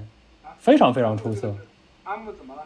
阿木，我认为这个角色刻画的非常非常出色，可以说是。嗯，对，是的，是的。首先就是他是，首先他是神奈川的王者，而且确实表现出来就是从头到尾确实是王者气度。其次，他有他非常萌的一面，非常在意年龄这件事情。对，是的，是的，是的，是的，是的，是的。对，而且又非常的大气。我觉得他非大气在大气的，你看带着青田信长去看《爱之之心》，然后樱木当时。他问樱木说：“要不要来一起看啊？”樱木就屁颠儿屁颠儿跟着去了。我觉得樱木整个漫画只服两个人，就是同同同辈里边，一个是阿木，一个是赤木，这两个人他是服气的。是的，是的，对，别的人他就不太服气了，就这种感觉。而且可以说阿木，阿木包括著名的那句嘲讽，就是当时在全国大赛的时候遇到了丰玉，丰玉那边岸本岸本跟阿木说垃圾话。哎呦，说你们跟这湘北这种垃圾队纠缠那么久，是不是四强中有一强已经要塌了呀？这时候所有人都恶狠狠地看着岸本的时候，阿木非常淡定大气地问岸本：“请问你哪位啊？” 然后 当时带头疯狂嘲笑岸本的是樱木、宫城和三井，就是明显就站阿木那一边。阿木说的好，对，就是是的，是的，是的。湘北队虽然和海南是对手，但他们不把海南当对手，没有什么那种仇深似海的感觉。对，是的，是的湘北队虽然输给海南，但他们对海南是服气的，嗯可以这么说。就是那种类似于那种战场上的友谊的感觉，对对对，就大家都对我认同了你，你是一个战士，场下以后大家一起喝酒，而且大家都是从神奈川这个这个地方强手如林的地方一路打出来的。嗯，在那个时候也有点像，其实很多那种就是高高校系的这些少年漫画，然后你前面一个阶段的对手，然后在后面其实就变成某种程度上很可靠的伙伴了那种。然后在在最后对山王的那一战当中，其实能够看到整个神奈川几乎所有人都在关注这场比赛，并且像鱼柱这种在现场给了赤木非常关键的那种还专门跑过来了。哦，关于这个，还最后一场的反应，我觉得非常有意思的是什么呢？就是阿木一开始一直处变不惊，包括樱木和宫城开始扣了那个神奇的空中接力之后，阿木也只是很淡定的说，让他们再来一次，估计就做不到喽。然后青田就在那儿帮腔说，对对对，肯定做不到。然后下半场看着看着，包括湘北队追到差十差八八分的时候，阿木就提醒宫城说：“小心啊，申京，当你觉得有机会的时候，申京就要出手了。”结果申京果然就出手了。对，包括到最后到最后一分钟的时候，我们说，因为青田信长一直很激动，一直在替湘北，你们怎么样啊？你们要努力啊？怎么怎么？只有木生一就是还是很淡定。只有在最后一分钟，湘北真的只落后一分的时候，当时阿木带特带整个带着整个海南队在对在替湘北叫好。然后当赤木在篮下盖掉和田的时候，那是阿木仅有的一次就是表情失控，就是啊，他们挡住了。对对对对真的，当时就有一种就是隐藏的湘北老大哥的感觉，就是真的在很认真的帮湘北加油。而且事实事实上最后也证明海南是队是那年的全国亚军嘛。嗯，对我一直认为，我个人的看法，整个漫画里体现出来的，因为我们说个人能力是一回事，对比赛的影响力是一回事。因为泽北的个人能力肯定是全漫画第一，但是因为他的不稳定，这就导致对，就这种感觉。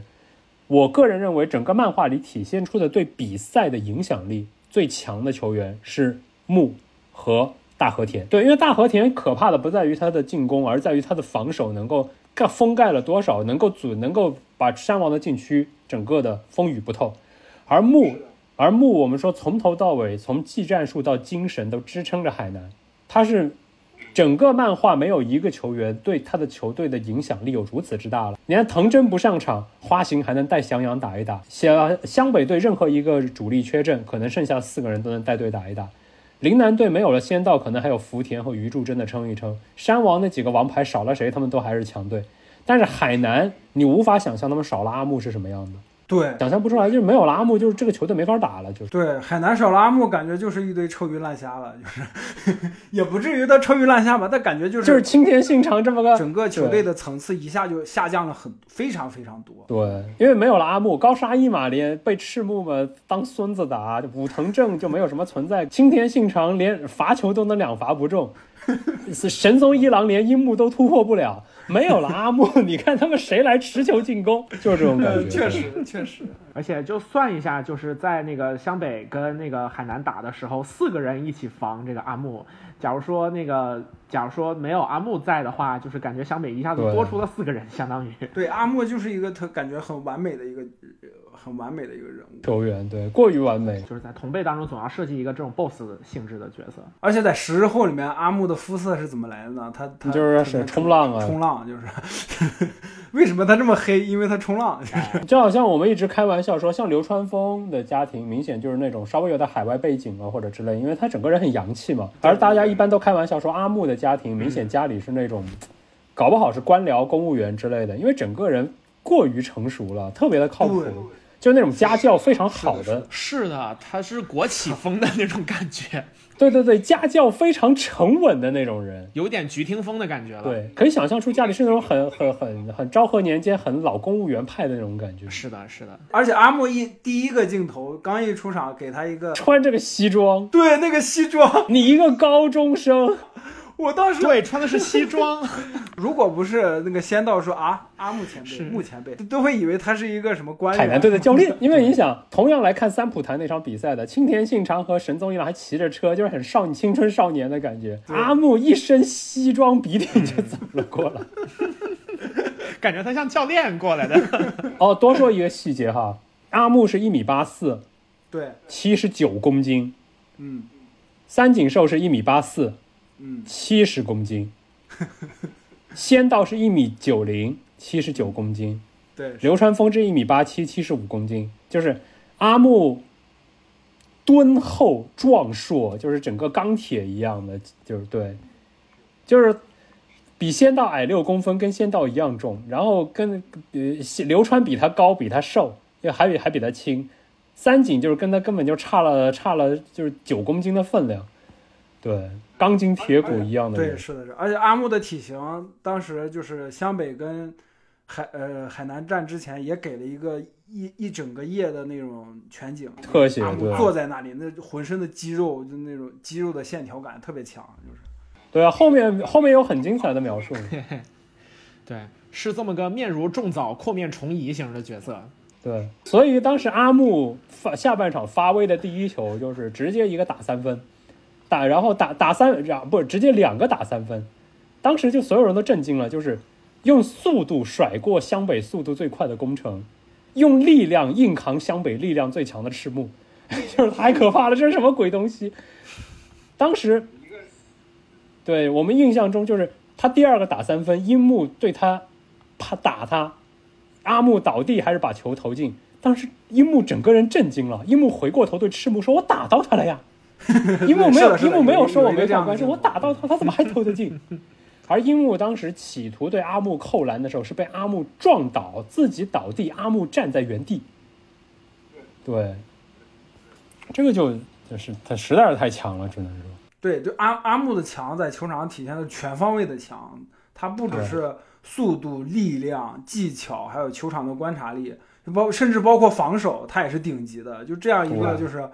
六边形战士，就是而且他的心智也无比的稳定。对，嗯，对对对对，他控制情绪的能力也极强。最可怕的其实还是他的理智和冷酷。仙道最后挑他那一下，因为仙道是指望阿木对他跟他单挑分一下胜负，然后期期望以此来打三分。但是阿木就很理智的知道，我不跟你争这个，我要的是球队的胜利，我要的是胜利，我什么都不管。就是你你哪怕你哪怕打赢我了也没关系，反正球队最后的胜利是我的。他他非常非常冷静，极就是瞬间的判断力。基本上是个完完美的角色了。所以任何一个任何一个教练都会想要阿木的。我们会发现，所有的教练就是海南的高头教练戏最少。为什么？因为在场上有阿木管一切，就是不不不用他在那儿叨逼叨，真的是不用叨逼叨。太放心了。甩手大掌柜，哎，所以也就是说，往往这种六边形战士，就他都不会是主角的队友的，他一般来说都会成为主角路上必经的那种障碍。然后，呃，在在这个在剧情的这种写作上也是，就是海南那一战，然后也是湘北在神奈川的比赛当中，然后反正是非常遗憾的输了的这么一场比赛。然后感觉就是这个输的戏份，其实也是放在阿木这儿是感觉最合适，读者是最能接受的，因为他确实太强了。嗯，你只要能够展现得出足够的成长，然后樱木能做到足够多的事情就行了。事实实际上，他在樱木在球场上能到能够做到的事儿，确实是越来越多的。啊！而且，嗯、你想想看，居然一个人把樱木和青田两个猴子带到领隔壁县去，还带回来了。对哦，这么一想还真是大家长，就是确实，不是一般的驯兽师完成不了 这样的这样的任务。对呀、你看那两个那两个东西，就是其他任何一个人带的能带回来，一路打都打完了，真的，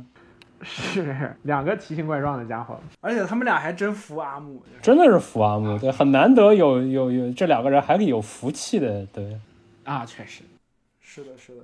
而且而且青田，我记得赛场上当时有个细节，中场休息的时候，海南的高头让就说你你们怎么能让刘川就是得这么多分儿？然后青田说他可是刘川啊，下半场我来防。然后高头就问青田说：“你能做到吗？”阿木把头把手放在青田的头上，你天天头上对做到。做不到就让你离场哦。嗯，对对对他这些细节都是有的。是一个很很靠谱的一个大哥的这种感觉。对对对，太靠谱。哎呀，这就是少年的世界，就是它组成的是你在忙活的事业，然后靠谱的大哥，然后认可你的、认可你、提拔你，并且并且呃帮助你成长的长辈，然后还有你心仪的女孩子。我这儿多说一个很可怕的细节哈，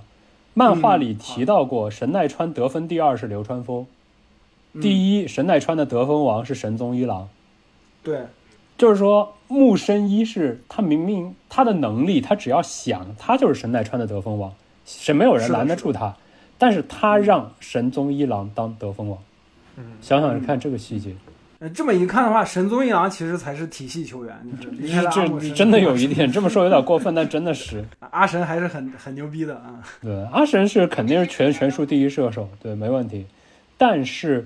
得亏有阿木，要要得说，对，因为没有阿没有阿木，其实海南那场就会被湘北掀翻掀翻的感觉。因为你想别的不说，你看没有阿木的传球，神宗一郎单挑这樱木花道都过不了。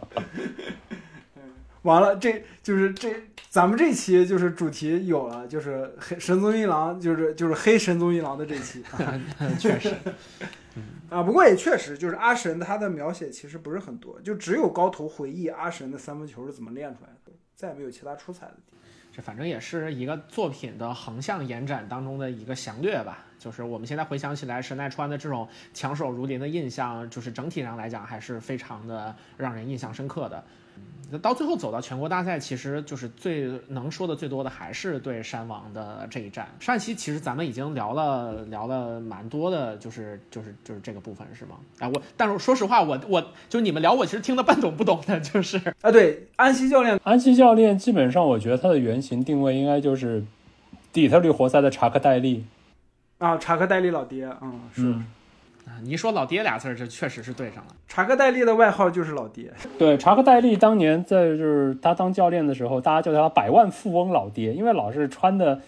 端端正正的，然后对，嗯，然后查克戴利是很有名的一点是，首先战术特别的细，细到就是他在给费城活费城七六人当助理教练的时候，他跟费城七六人主帅康宁汉姆说，吃着饭呢，就吃着饭说，我忽然想写个战术，当场就用薯条和叉子当场就摆战术给他看，就这种人。二一个就是他对球员真的真的像像家人一样，你想底特律活塞那些都是那些坏小孩，一个个都是都是混不吝，都是臭流氓。但是一个个就是对查克戴利就是佩服的五体投地。最牛逼的是什么呢？想想看，查克戴利带活塞，八七年大战凯尔特人，八八年大战湖人，八九年击败八九年，然后然后历年，然后每年打乔丹，可以说是 我从魔术师到伯德到乔丹，全都应该恨活塞入骨。但是，对一九九二年梦一队，查克戴利是主教练。嗯，当时就是参与竞选主教练的有多少人？老尼尔森、麦帕特莱利、威尔肯斯、波波维奇、菲兹西蒙斯，哦、都都是大牌。嗯，全都是顶尖名帅，最后选了查克戴利。对，就是因为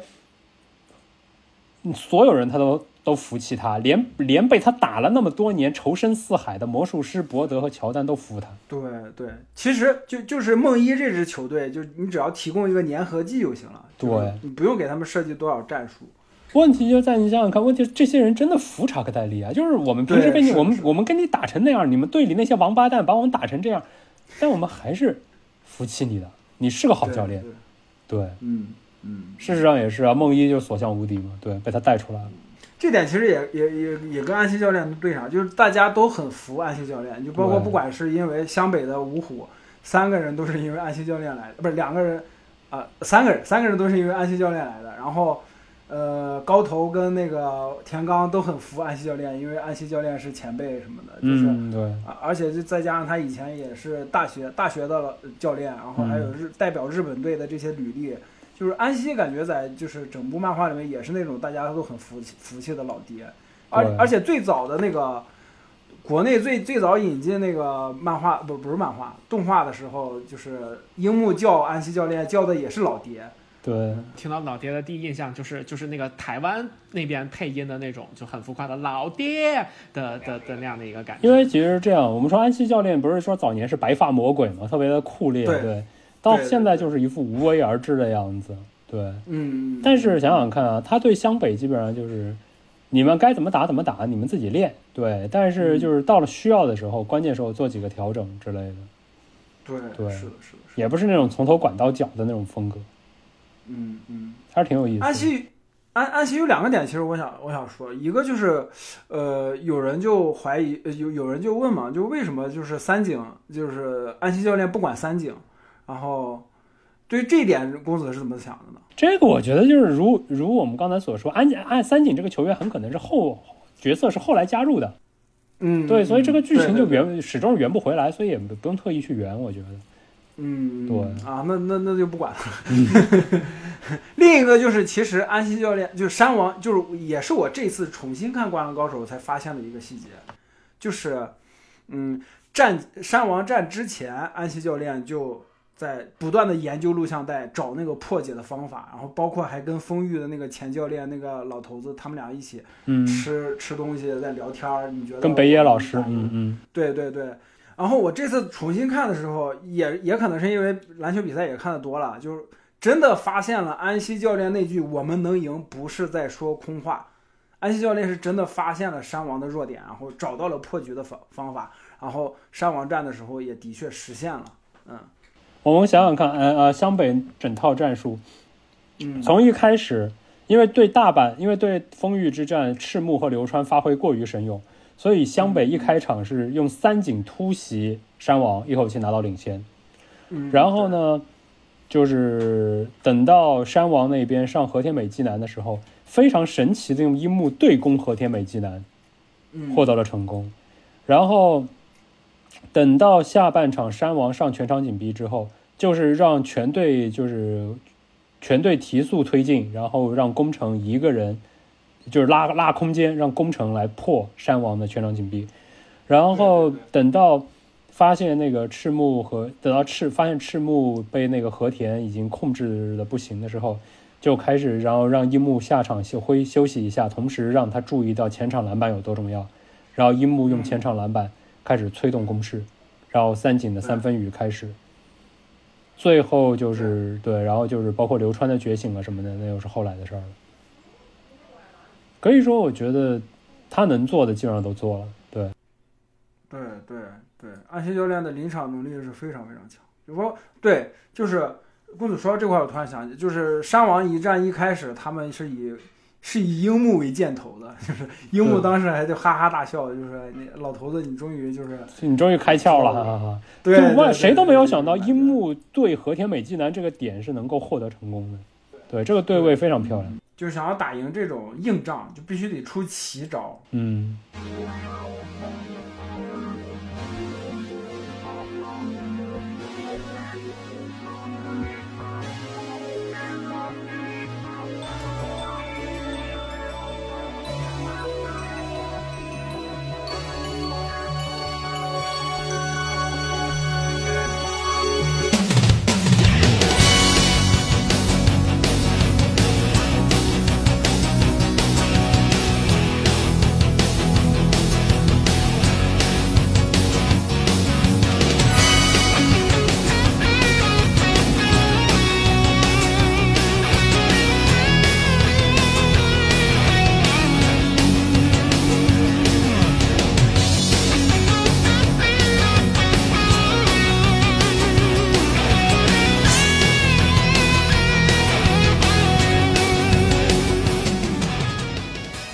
山王，我觉得首先是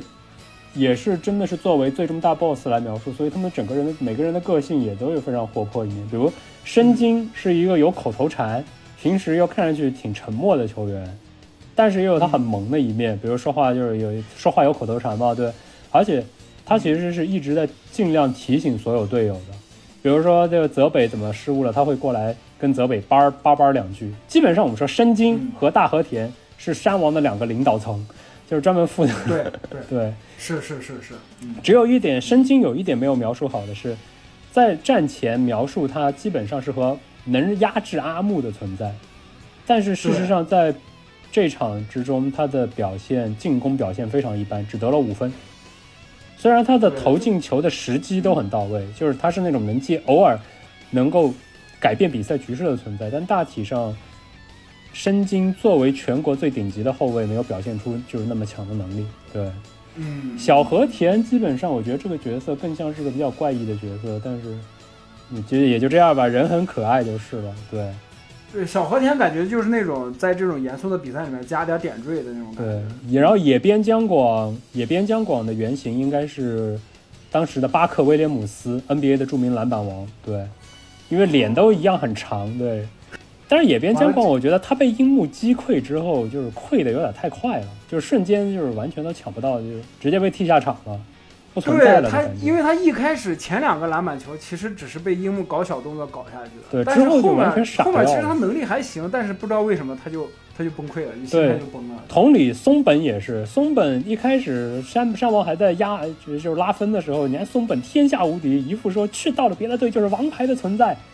对结果嗯你看后来被是被三井打懵了。对，就是松本上场之后就一直没有下去，一之仓下去了就没有再上来，这个也有点小小的奇怪。是的，是的，松本后期感觉就是更大的、更多的力气就放在防守三井上，然后还被还老是被三井打，对，进攻端已经不存在了，还被三井给晃了晃点了，就是。对呵呵，他竟然相信我，真的就是站不住了，就是对，感觉整个人就二了吧唧的感觉。对我感觉松本就是心理承受能力不行。然后关于泽北呢，我之前举过一个例子哈，泽北的真正这 NBA 最像泽北的是谁呢？是欧文。为什么呢？我来举个例子哈，泽北的身世是从小被他的球痴爸爸练一对一、一对一、一对一，对，哎，对对对对对，练一对一练到能够击败他爸爸之后，他又真的觉得自己很强。然后平时比赛时就是吊儿郎当，然后一遇到能跟他一一遇到强手就兴奋起来，但是又有点过于自大的问题，对，对对而且容容易精神不集中，但精神一集中单挑就无敌，对吧？对，是是是是，哦，凯 NBA 的凯里·欧文，欧文小时候母亲早逝，他爸爸和他几个姑姑把他带大。他爸爸也是职业球员，每天跟他打一对一，打到十七岁那一年，欧文能赢他爸爸了。后来欧文在欧欧文高中毕业之后，在杜克只打了十几场球，就直接等于是没有怎么上大学就进了 NBA。对，对欧文的一对一得分能力我们都知道，一对一攻防能力，二零一六年总决赛甚至跟库里面对面对打打的不分上下，甚至还压库里一点。对，但是你让欧文除了一对一之外的其他能力，组织啊、策动啊、防守啊、稳定性啊什么，就对对对对，就这样了。而且人又比较任性，，人又又比较任性，就谁都知道欧文强，但是对，但是他没料，嗯，场外也有点没溜儿。你看泽泽北其实就是这么一个人，泽北就是这么一个人，完全一模一样的性格，非常有意思的两个人对比。实际上，我一直觉得泽北的存在，某种程度上就是山王到后来一直让泽北这么疯狂一对一，其实已经已经有点 bug 了，就不应该这样了。所以当时不是有不是，所以场边当时对白还给了一个补丁嘛，说唐本教练是不是有点太放任泽北了？他们说不，这就是对王牌的信赖。然后泽北下一个立刻又突破了流川枫，然后立刻就被樱木和那个赤木联合拍下来了一个帽。是是 是，是对对对是是是，那段时间连着让泽北打那么多一对一，其实是有点不正常的，然后就真的是剧情有点剧情杀了，其实有点剧对，就情杀了。对，咱们其实现在跳出来看山王这场比赛，最后能放任就是泽北这么打，嗯，教练忍着。如如果和田跟申京的话，我感觉以他们两个的 level，他们他们是不会允许他这样的，对。对他们不会，其实不会让自己手底下一个二年级的小弟这么干的，因为你再这么打下去，球队就要输了。也可能是因为他们心里面可能想着我们不会输，我们不可能输。嗯，不过说实话，泽北基本上，因为我刚才说了，泽北有很多动作是按照乔丹来描述的，因为泽北的九号也是乔丹梦一队的九号嘛。然后泽北那个打破湘北的那个空中拉三人拉杆上篮是很乔丹的动作，就不说了。对对对，泽北射中山王第七十八分，全场最后山王最后一球，就是完全复刻乔丹那一九八九年的 The Shot。对对是的，对对对是的，一模一样，基本上就是按动动作都一模一样。某种程度上，泽北是按照那种一九八零年代的乔丹来描述的，就是那个时候还是一个更喜欢自己得分的那种乔丹嗯来描述的，是的，是的差不多这样。所以最后是由湘北群策群力来击破泽北，其实也有一点就是团队击败强者，就是典型的少年漫、少年热血漫画这种姿态。对，对，然后就是山王我最喜欢的球员了，就是和田雅史。我刚才说过了，我觉得和田雅史和木基本上是整个漫画对比赛影响力最强的球员。和田雅史全场封盖有没有七个啊？对湘北，我记得有六七个之多。嗯，真的非常的强。和田雅史基本上就是进攻端是按照巴克利和奥拉朱旺合体来描述的那种感觉。哦，还真是是的，是的，对，就是体型是巴克利，但他的进攻端又你看又能甚至在能有三分线射程啊、面框的投篮能力啊、防守啊各方面都非常强。对，是是是，还真是，嗯嗯，而且他也并不是纯粹的天才，什么哪有天才高一只有一米六五的，对吧？真的是也，他们这么多年这一身肉啊什么的，真的是一身肌肉什么，都是真的是疯狂死练出来的，可以想象。嗯嗯，而且和田有他的萌点，我们看到山王队基本上两个队长，一个唱红脸儿，一个唱白脸儿，山精就负责冷冷的吐槽，和田就负责压着泽北打。对，你不要以为你是山王长得最帅的，你就啊，对，就这种。他还会提醒泽北，就说你刚才被那个一年级的打了，你的女球迷都减少了。真的，泽和田就给人一种因为自己女生缘可能不是很好，所以没事要吐槽泽北这个的这种老大哥形象。但是关键时刻是真的靠得住。而且山王队被攻城突破了全场防守之后，流川企图扣篮，就是被和田直接盖下来。是的，而且还喊了一句“你们完了”，就是最后流川流川那个全场奔袭已经过了和田，还是被和田盖下来。真的，和田是山王队的防守支柱，然后进攻端又相当的靠谱。对，在山王队当时被追到只差那个只差七分五分的时候，流川一个三分球打停山王之后，山王出来是和田的一个扣篮，又把分差拉开到七分。然后而而而而且当时还给了一个特写，就是那个和田的全身的特写，就那种肌亮肌肉落地那种感觉对，就说这你们不要忘了，你们的对手是山是最强山王王者山王，对，最强山王，对，太靠谱了。对他这个镜头其实给的是和田，不是泽北，对，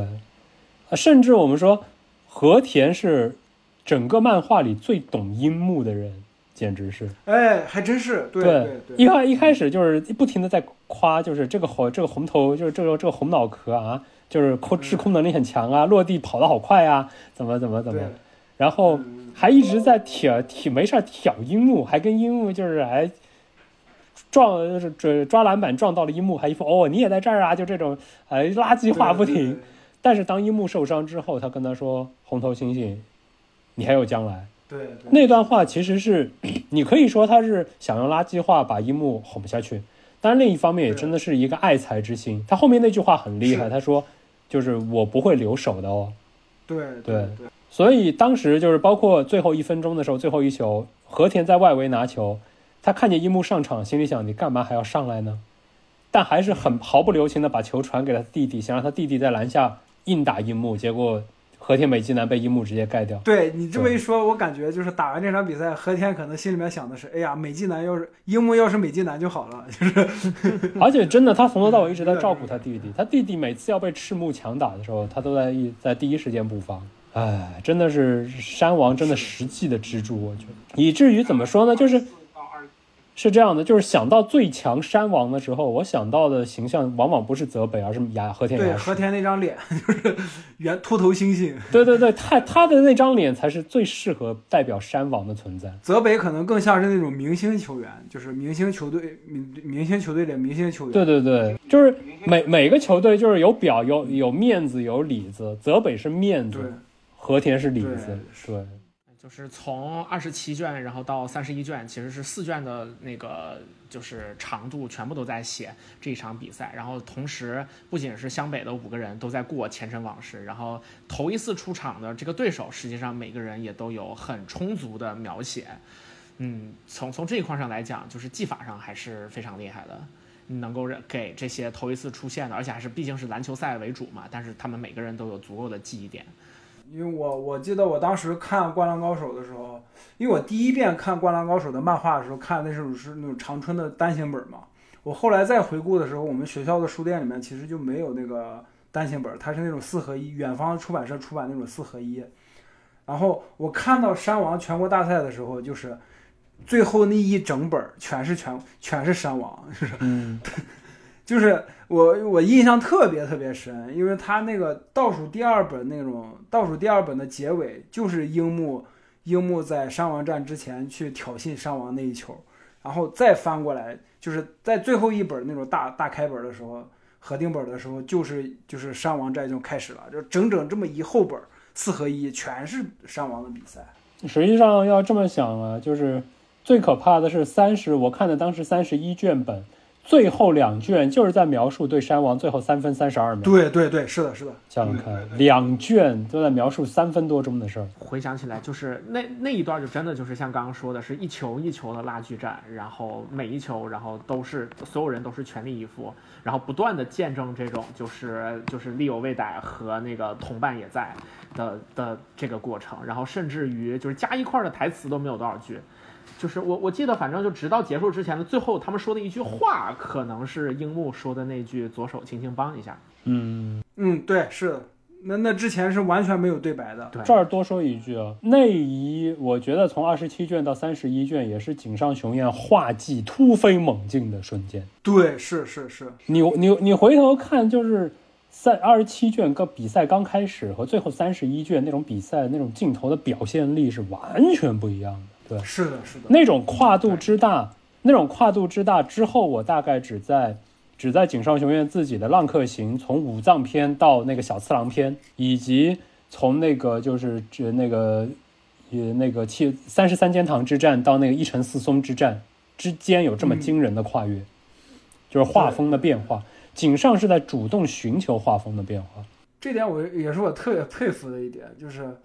就是他已经，他其实已经，井上当时连载《灌篮高手》的时候，其实已经站在日本漫画的顶尖的巅峰了，但是他还在这个巅峰之上再巅峰，就是这点特别厉害。就是站到了别人的就是就是就是更高更高的位置不重要，更重要的是不断的超越自己。对，对，嗯，而且这点，这点其实他也把画在了《浪客行》里，就是嗯，已经天下无双了。但天下无双之后呢，有有一句台词：“天下无双，何足道哉？”就是，嗯，柳生十州斋原话是“天下无双，不过是扬言”嘛。嗯，哦，对对对对对，我也是好久之前看的《浪客行》了。对对对，基本上我个人认为，就是对山王之战那段的那个描述，就是从在体育漫画里边最接近的，其实是那个村田雄介著名的漫画，就是《光速蒙面侠二十一》，嗯有很多东西都是、都都可以说都是模仿的那个。是的，比如。比如说，呃，《光速蒙面侠二十一》里边近亲十郎基本上就是木生一和切仙道的合体，而最后那个佛龙寺那个佛龙寺学院基本上就是山王工业，对，包括那个金刚阿含基本上就是泽北，对。我觉得就是可以说，《灌篮高手》这个这个设定，这种很多的设定影响了后来太多的体育漫画嗯，和各种就是有热血漫倾向的东西。对，我觉得最接近山王一战的那个桥桥段是，我不知道公司有没有看过《钻石王牌》。哦，我我看过，《钻石王牌》里面，他们对他们那那那个球队我忘了，但是就是那个就是他们那一场，就是马就这场赢了就打进甲子园了，九局下半他们已经领先两分了，嗯，然后因为主角的连续几个失误，然后被翻盘了。当然那那场的感觉给我看下来有一种山王战的感觉，但也只是仅仅只是有，但是还没有到山王战的那个地步。嗯。哎，也的确也是。你看，九十年代、九五年、九六年到现在，差不多将近三十年了，也再没有出现山王战那样的那样的漫画了。哎呀，再重新回想起来，还是感觉能够就是就是听见那个球鞋在地板上摩擦的声音，然后看到他们就满身的汗水，然后在那个体育馆里面，然后到最后的那个欢呼声，然后把整个房顶都掀翻的那那种感觉。哦，我个人想推荐有一个足球漫画叫《青之芦苇》。啊，这个我知道，嗯，我我一直在 list 里面一直没有看，嗯青之芦苇差不多到二百八十话为止的一场比赛，我觉得嗯不说达到山王，但是有点接近那种那种水平了，差不多。我嗯我我个我这是我个人看法，当然。本来说那个要差不多两个小时之内，然后争取少一点，结果最后还是 结结实实的聊到了这个时候。不过这确实，今天咱们差不多是把那个就是整个的这些球员，呃，从这个塑造，然后到他们的原型比较相似的这些这些 NBA 球员，然后还有他们所经历的事情，呃，差不多的回顾了一遍。嗯，说实话。我觉得大大家就是不管是懂篮球的还是不懂篮球的朋友，我相信都能在其中找到就是很呃很过瘾的，或者说是很令人怀念的这些部分吧。然后我我们几个呢，为了就是做这期节目，是把漫画重新看了一遍。然后我们的听众朋友们，然后如果感兴趣的，然后也可以重新回顾一下这些非常精彩的部分。然后尤其是最后那场极其精彩的比赛。然后如果有什么想跟我们交流的呢，我们这一个系列的节目，然后每一期大家都可以在下面留言，也可以加入我们的呃这个微信群、QQ 群，然后来跟我们交流自己的想法。那感以及非常感谢公子再次来跟我们录制今天的节目，然后这个 时间也蛮久的了。对，最近应该是就是世界杯高强度加班吧，就是因为我就是天天看啊，因为看看球多快乐呀。是是是也是是一个快乐的事情。快乐行，那也感谢公子这期来做我们的嘉宾。那我们嗯这本期的《灌篮高手》的节目就录制到这里，嗯感谢大家收听。是的，是好的也感谢公子来做嘉宾啊，好的再见，拜拜，再见，拜拜。拜拜。好的，本期节目就到这里，感谢大家收听。喜欢的朋友不要忘记点赞、收藏、关注“维喵评话电台”，荔枝、网易云、喜马拉雅以及 Podcast 和 Castbox 同步更新。微博、B 站搜索关注“维喵评话”即可收看精彩幕后花絮及主播日常，也可以进入爱发电网站搜索并助力“维喵评话”。我们感谢每一位粉丝的支持与期待。维喵评话说点有意思的事儿，我们下期再见，See ya。